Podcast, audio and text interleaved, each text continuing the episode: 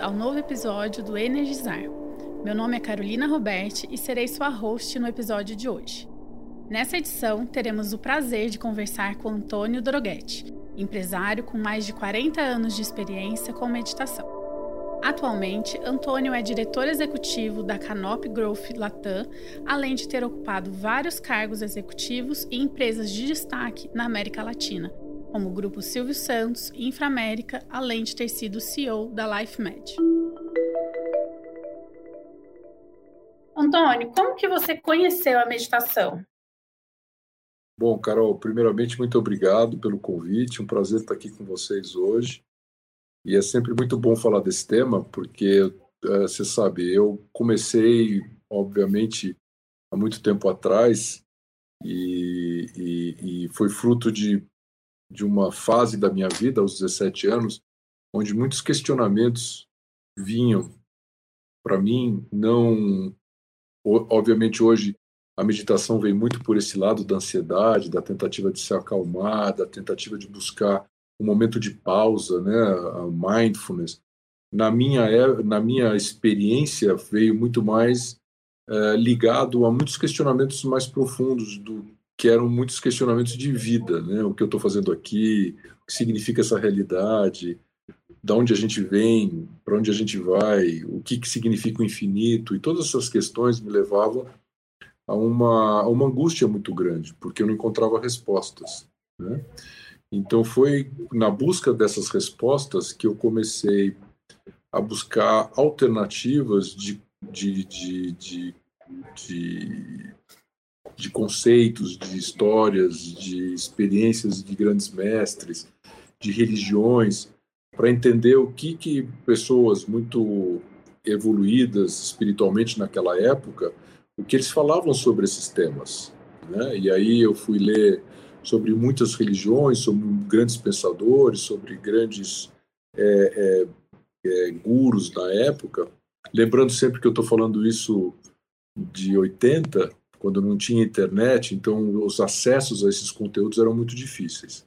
Mas nessa jornada eu eu acabei encontrando no budismo em Buda um grande mestre. E era muito bonito na época porque Buda ele fazia um convite para mim, né? Ele falava assim: não acredita em tudo que eu estou falando. Eu quero te fazer um convite para você experimentar o que eu estou falando. E parte da experiência que Buda me convidava era através das meditações. Né? E eu tive uma grande sorte naquela época, aí, obviamente, eu sei que a gente tem pouco tempo, mas é uma história mais longa, de encontrar, e a vida me colocou, um grande mestre budista que por acaso estava aqui, que chamava Lama Ganchen, que aliás faleceu por conta do Covid e que é, é, o Lama, é, o, é o, ele foi o mestre do Lama Michel, que alguns conhecem, que é, é, o primeiro Lama brasileiro, que era um jovem na época, quando o Lama Ganthin veio ao Brasil atrás de uma reencarnação do mestre dele e acabou levando o Lama Michel para o Tibete e para o seu ashram, que ficava ali na Itália, para ser ensinado nas doutrinas budistas. E aí foi que eu comecei a me envolver com a meditação. Essa foi a, a, a, a assim, foi o meu primeiro grande encontro com essa com essa prática, né, que é maravilhosa e que hoje está tão mais difundida. Legal. E, e Antônio, trazendo para o mundo até corporativo, né, olhando todo o seu currículo, é, você acredita que a prática trouxe benefícios para a sua prática profissional e, se sim, quais foram eles? É, eu diria para você que é um misto, né, o misto da prática da meditação com a prática dos preceitos budistas, né? Eu acho que é, é, a somatória dos dois sempre me colocou numa posição de controlar a minha ansiedade, de poder escutar o outro, de poder estar mais em estado de atenção, é, de praticar mais a compaixão, de praticar algumas é, das, das, dos conceitos de verdade, de amor. Acho que tudo isso junto me ajudou muito é, obviamente, como todos nós, apesar dessa geração, acho que é muito mais ansiosa, minha geração também, acho que foi a primeira, a percussora da ansiedade, né? É, é, é e, e, e, óbvio, isso tudo me ajudou a estar tá em ficar num estado de muito mais calma, de muito mais centramento, de muito mais é, observação, me deu uma capacidade de escutar mais do que falar, de me conectar com as pessoas, ou seja, todas essas práticas foram ferramentas fundamentais para que eu pudesse estar onde eu estava numa posição muito mais equilibrada. Você acha que a palavra, se eu pudesse encontrar uma palavra que pudesse expressar o que isso me trouxe, ela essa palavra provavelmente chama equilíbrio. É como você está muito mais em equilíbrio nas suas ações. Isso, obviamente, facilita que com esse equilíbrio você crie muito mais harmonia no seu campo. Né? Então, e, e, você sabe muito bem que a gente emana um campo energético, né? e, a, e a gente cria esse campo, e as pessoas às vezes entravam na minha sala e diziam, nossa, eu gosto de vir aqui porque eu você me transmite tanta paz, né? Você me transmite tanta tranquilidade. As pessoas gostavam de estar comigo por uma, por, mas não era pela minha pessoa, mas era pelo amor e pela paz e pela tranquilidade que eu sei que estava no meu campo. E isso eu, eu, eu só consegui graças a, a, a, ao acesso que eu tive aos, às, a, à meditação e, obviamente, aos ensinamentos de, de Buda. Né? Interessante. E como e em que momento você medita? Você tem alguma medi alguma você tem alguma rotina que segue? Olha, eu tenho sim uma rotina e, e que essa rotina eu tenho ela há muito tempo, desde o começo.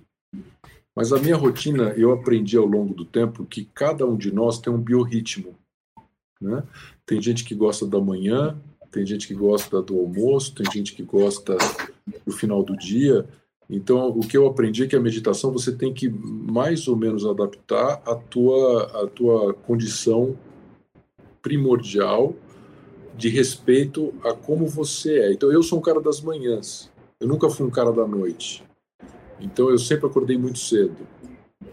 E, obviamente, eu tinha muita coisa para fazer e eu dividia no meu dia. Era até, até interessante essa pergunta, porque eu, eu dividia o meu tempo para mim, para a empresa e depois para a família.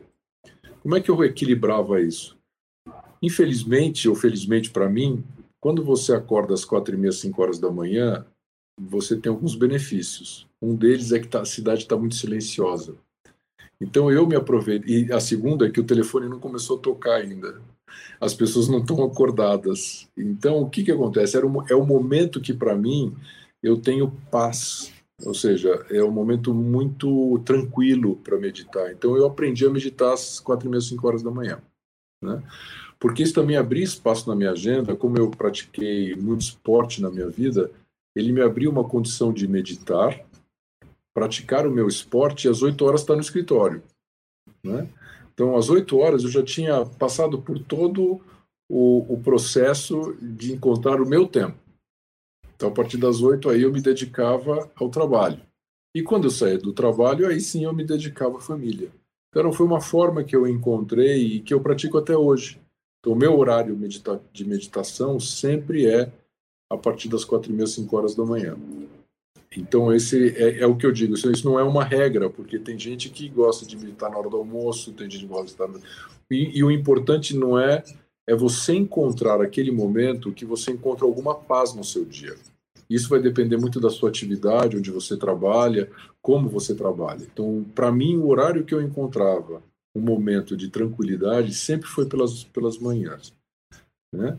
E aí você me fez uma outra pergunta, né? Que práticas são essas? Aí, Carol, a gente vai abrir um outro longa conversa, porque acho que ao longo desses 40 anos eu tive muitas práticas, né, de, de meditações guiadas, meditações em silêncio, meditações é, caóticas. Aí a gente vai conversar sobre montes de, de, de práticas que eu tive o privilégio e a oportunidade de, de poder aprender e praticar. Mas a que eu mais gosto mesmo é a do silêncio. Essa é onde eu realmente é, me conecto profundamente e é, eu gosto das, das, das profundas meditações silenciosas. Mas, obviamente, que é, todo mundo fala, ah, mas como é que você consegue aquietar sua mente? Aí, aí, aí, aí são 40 anos de, de prática, né? Interessante você dizer que é importante cada um encontrar o seu, seu ritmo, né? Eu já sou ao contrário, por exemplo. Eu, eu sou a que medita à noite, mas para o final do dia, que é a hora de organizar ali como foi o meu dia e, e desligar do meu dia e descansar, né, para o próximo. Então, realmente, muito pessoal, né, essa rotina. 100%. E você tem uma... é, é muito recomendável que você medite antes de dormir Quanto mais você conseguir limpar a sua mente, e ao contrário do que as pessoas fazem, né, Carol? Porque todo mundo à noite, o que, que eles fazem? Eles ligam a televisão, comem muito, ficam em atividade, e depois deitam na cama e falam: Nossa, eu não consigo dormir. Não vai conseguir dormir nunca, né? É porque ele está em estado muito excitado da sua mente. Então, a meditação à noite, como você falou, assim, ó, eu encerro meu dia, né? Aí eu faço uma pausa, aí eu medito, e se você conseguir meditar, ir para a cama e dormir, é um espetáculo, porque ele te, ela, ela te prepara para um sono profundo. É o momento que você desliga, porque eu vejo muita gente deita na cama e é, é, pega o celular, eu vejo minhas filhas, aí começa a fazer. Bom, você não, não tem como. Então, é isso que eu estava dizendo para você. Cada um vai encontrar esse momento mais adequado a seu biorritmo para encontrar esse momento onde a meditação encontra você, você encontra a meditação e onde realmente esse espaço é criado e aí você cria a rotina. E, e para quem nunca meditou, como que você sugere o início da prática? Olha, é, tem duas sugestões sempre, tem três sugestões que são importantes. Hoje, eu acho que você tem apps incríveis, né? Hoje apps incríveis. Inclusive, a própria. O, um, tem um mestre chamado Satyanata, na Vivo, você encontra um, um, um, em português. A gente tem até esse privilégio.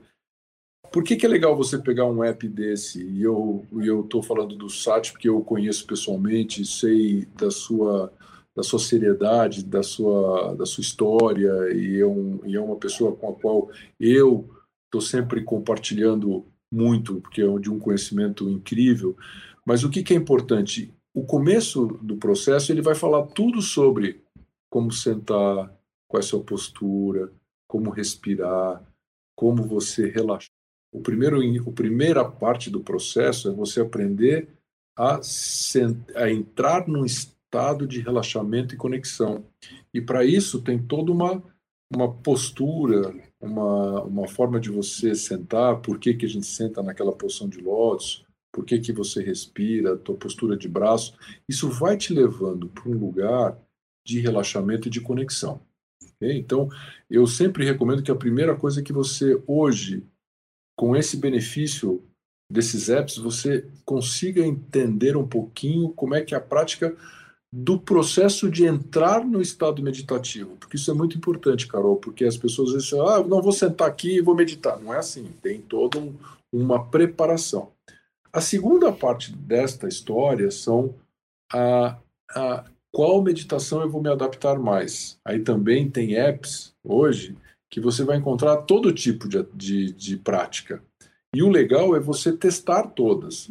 Tem gente que gosta de meditações guiadas, tem gente que gosta de mantras, tem gente que gosta de fazer mudras, tem gente. E você não sabe até o momento que você experimenta, pratica, e aí você sente naquela que vai falar e vai te colocar em uma melhor conexão. É aí que você começa a, a, a sentir o que é uma meditação prazerosa.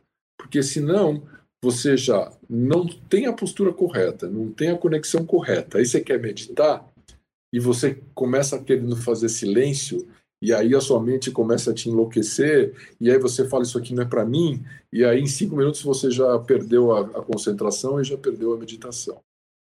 Então essa é a primeira questão é a postura, a segunda questão é vocês praticar várias técnicas diferentes e a terceira é você entrar nesse processo com uma consciência. Isso, para mim, é, é, é, é, muito interessante. Como a gente vive numa sociedade imediatista, todo mundo acha que quer sentar e ter os benefícios depois da manhã. E a meditação é uma prática como uma qualquer outra. Você para correr, você não consegue é, é, começar a correr no dia seguinte está correndo uma maratona, né? Você vai correr 100 metros, depois vai correr um quilômetro, vai fazer 3 quilômetros e vai alcançando isso. A meditação é a mesma coisa. Você vai sentar e conseguir meditar dois minutos, três minutos. No seguinte dia você vai meditar cinco. Depois de um mês, talvez você consiga meditar dez. Então, aí a gente vai entrar numa questão importante. Meditação, ela, é, ela tem muito a ver com uma questão de disciplina e perseverança. E isso é muito difícil para as pessoas. Elas terem disciplina, ou seja, de todo dia, naquele momento, sentar e se conectar, porque sempre ela vai ter uma desculpa, a mente sempre vai achar uma desculpa para ter algo mais importante que a meditação. Então a disciplina é você entender que é uma prática, uma prática longa e que você tem que dar devida importância para ela. E ela tem que fazer parte do seu dia. Né? Até hoje tem dias nesse frio aqui que você imagina acordar às quatro e meia, não é assim, até hoje, de vez em quando, o meu corpo fala assim, não, não, não, não, tá muito quentinho aqui, deixa para lá, amanhã eu vou meditar, e é nessa hora que a tua disciplina, a tua determinação tem que estar muito presente para você, não, isso é importante, é importante para mim, é importante para minha experiência, e eu vou ter a disciplina de fazer. Então, o que eu diria para você é, como eu me conecto com a minha postura, o meu ambiente, o meu lugar, a minha paz, que eu, eu preciso encontrar esse lugar. O teste das práticas até você encontrar aquela prática que você mais se adequa e depois você ter perseverança e disciplina, porque é parte do processo meditativo. Essa é a parte que ninguém gosta muito, sabe, Carol? Essa parte, é, ele está pronto para levantar aí na, ir na academia, mas para ele sentar e falar, vou ficar cinco minutos em silêncio é uma coisa incrível. Ah, não consigo. Você não consegue na academia? Consigo. Não é. Então, por que, que você não consegue parar cinco minutos e relaxar? Então, eu diria para você que essas seriam as três questões que as pessoas precisam é, é, praticar para, se, para, a partir daí, ter uma meditação prazerosa.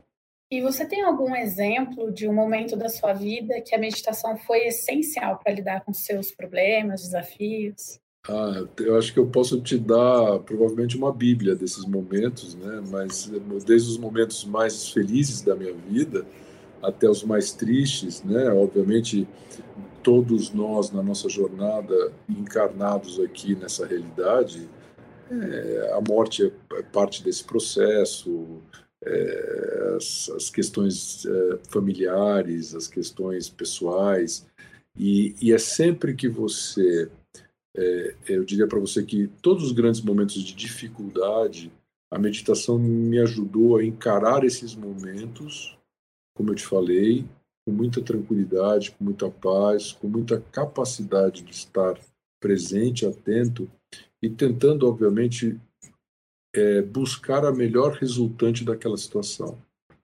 que é um pouco do que a gente aprende no budismo, né? Qual é a qual é a ação correta que você pode ter a melhor ação, a ação correta, para melhor benefício daquela situação. Então, a meditação, eu diria para você que não foi em um ou dois, ou mais em um ou mais em outro, mas foi o lugar que ela me colocou para enfrentar essas adversidades. É deste lugar que eu aprendi a estar para poder enfrentar essas diversidades. Então, acho que muito mais as pessoas entenderem que a meditação vai ajudar a todos a estar nesse lugar quando as diversidades aparecerem.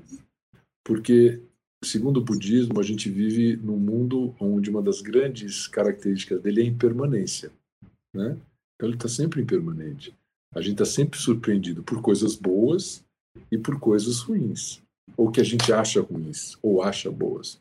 Mas o importante é o estado que você está, que você se encontra, né?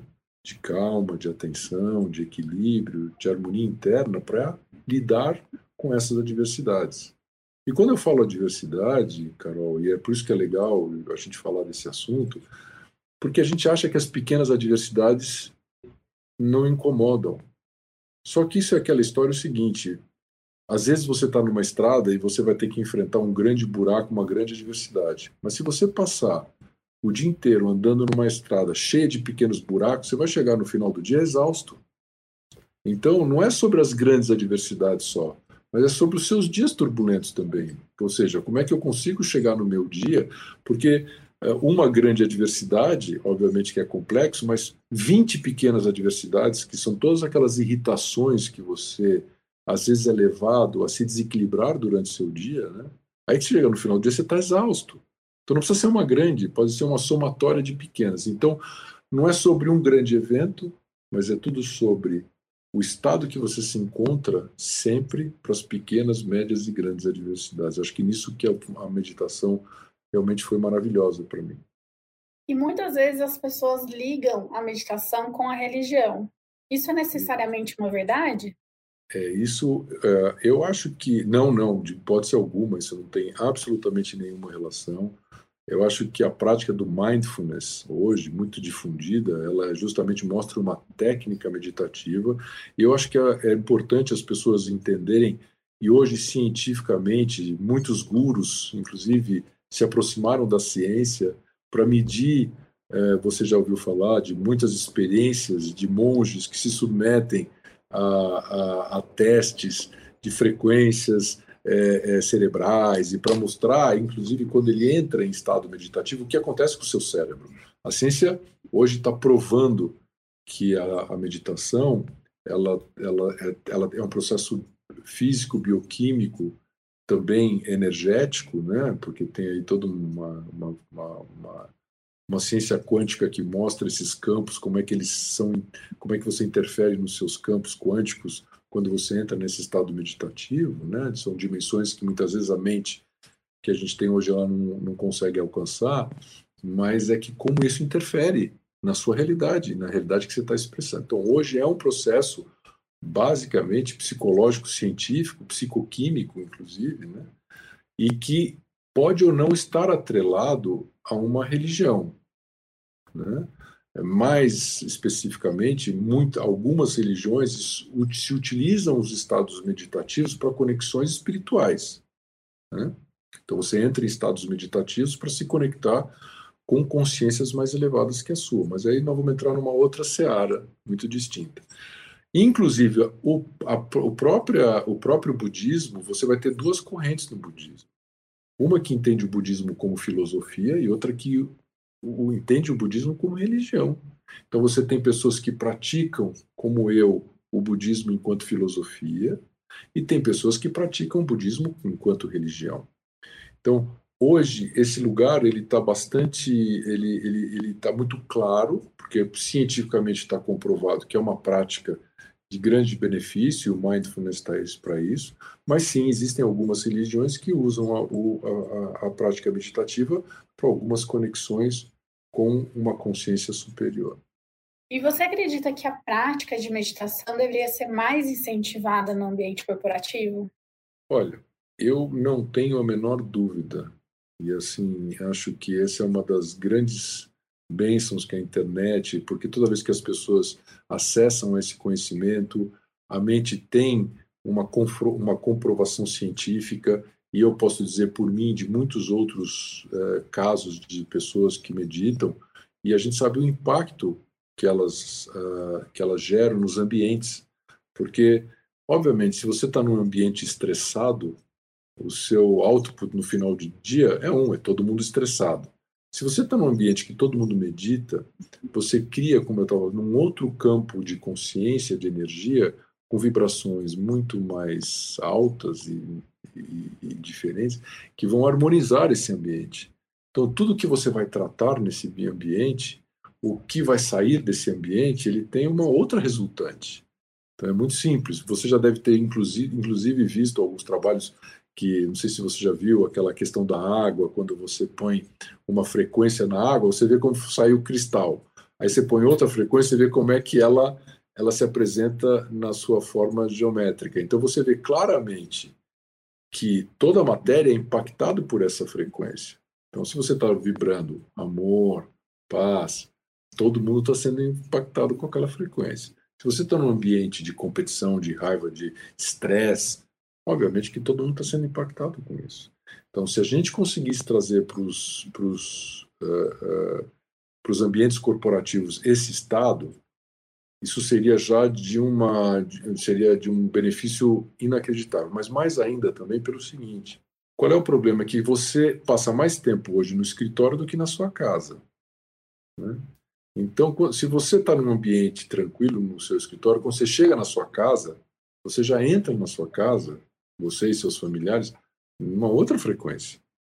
Agora, se você sai estressado do trabalho, que é o que acontece, você chega em casa, está todo mundo estressado, obviamente o seu jantar não vai ser muito agradável, né? Porque vai estar tá todo mundo ali na mesa estressado, vindo dos seus trabalhos. Então, assim, nós precisamos começar a ensinar as pessoas a treinar os ambientes corporativos, não só os ambientes corporativos, os ambientes escolares, as crianças, né? Para que desde cedo elas possam encontrar esse lugar, mudar suas frequências, né? E com isso harmonizar seus ambientes e a si mesmo. E, e, você acredita que quando temos líderes que meditam, que tem um impacto nos times, no resultado da empresa? Qual que é a sua percepção sobre isso? Aí eu vou te, eu vou te falar de muitos relatos, né? Relatos de, de, de pessoas que viveram ou tiveram experiências nesses ambientes diferentes, né?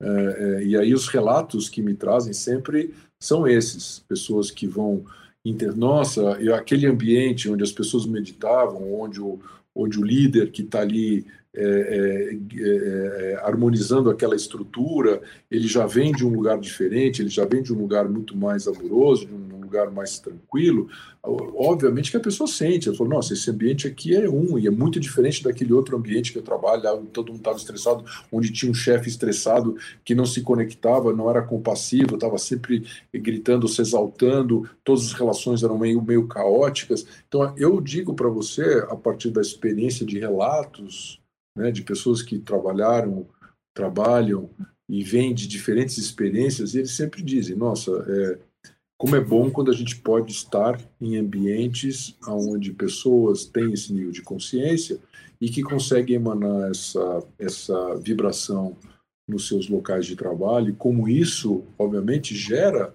inclusive, muito mais resultados, muito mais eficiência, muito mais produtividade. Esse, esse é o grande ganho dessa conversa. Né? Ele é um ganho para a pessoa e é um ganho para a equipe e é um ganho para a empresa, porque a gente torna seres, obviamente, mais calmos, mais tranquilos, têm capacidade de tomar decisões melhores, que vão afetar o seu grupo, que vai trabalhar com maior produtividade, que vai afetar o resultado da empresa. Isso hoje já é um fato, né? porque hoje isso já é uma, uma realidade. E qual mensagem final você deixaria para os nossos ouvintes? Olha, é sempre a que eu faço para todos que estão à minha volta, que eles pratiquem que eles tenham determinação, tenham disciplina, que não é fácil a controlar a mente num, num, num, ambiente caótico como a gente vive, com telefone, com internet, com chefe, com, com problema, com desafios, com família. Esse é sempre que eu ouço. Mas, Antônio, como é que você quer que eu relaxe? Como é que eu paro? Se a minha conta do banco, se a minha, tá, minha vida cai um caos, como é que eu paro? E assim, é, é aquela história. É sempre prioridade. Então, assim, como você consegue priorizar essa técnica que tantos benefícios vai trazer? Então, eu, eu, eu, eu por isso que eu aceitei o convite quando vocês me, me chamaram, porque falar de meditação, convidar as pessoas à prática meditativa e, obviamente, é, compartilhar o quanto ela foi importante na minha vida e a experiência que eu tive é sempre um prazer porque é desse lugar que eu gosto muito de expressar a minha gratidão que eu tenho por tão jovem ter encontrado essa prática e quanto ela mudou e impactou a minha vida. Então, sempre que eu posso dividir isso, eu gosto de ser um exemplo vivo dessa história, porque são muitos anos nessa prática, né? E todos os benefícios que ela me trouxe. Eu sou, eu vou fazer completar 60 anos esse ano. Então, assim, eu comecei muito cedo. Eu eu sei eu gosto de falar desse lugar porque eu sei o quão importante a meditação foi para mim. Então, sempre que eu tenho essa oportunidade, e eu agradeço vocês muito pelo convite, eu, eu gosto muito de poder estar aqui incentivando é, pessoas a, a, a se dedicarem à prática meditativa. Nós que agradecemos, Antônio. Eu ficaria aqui horas conversando com você sobre esse assunto. Muito obrigada aí pelo nosso bate-papo. Tenho certeza que, que as pessoas que estão nos ouvindo vão se sentir incentivadas a fazer o seu primeiro teste aí de, de meditação.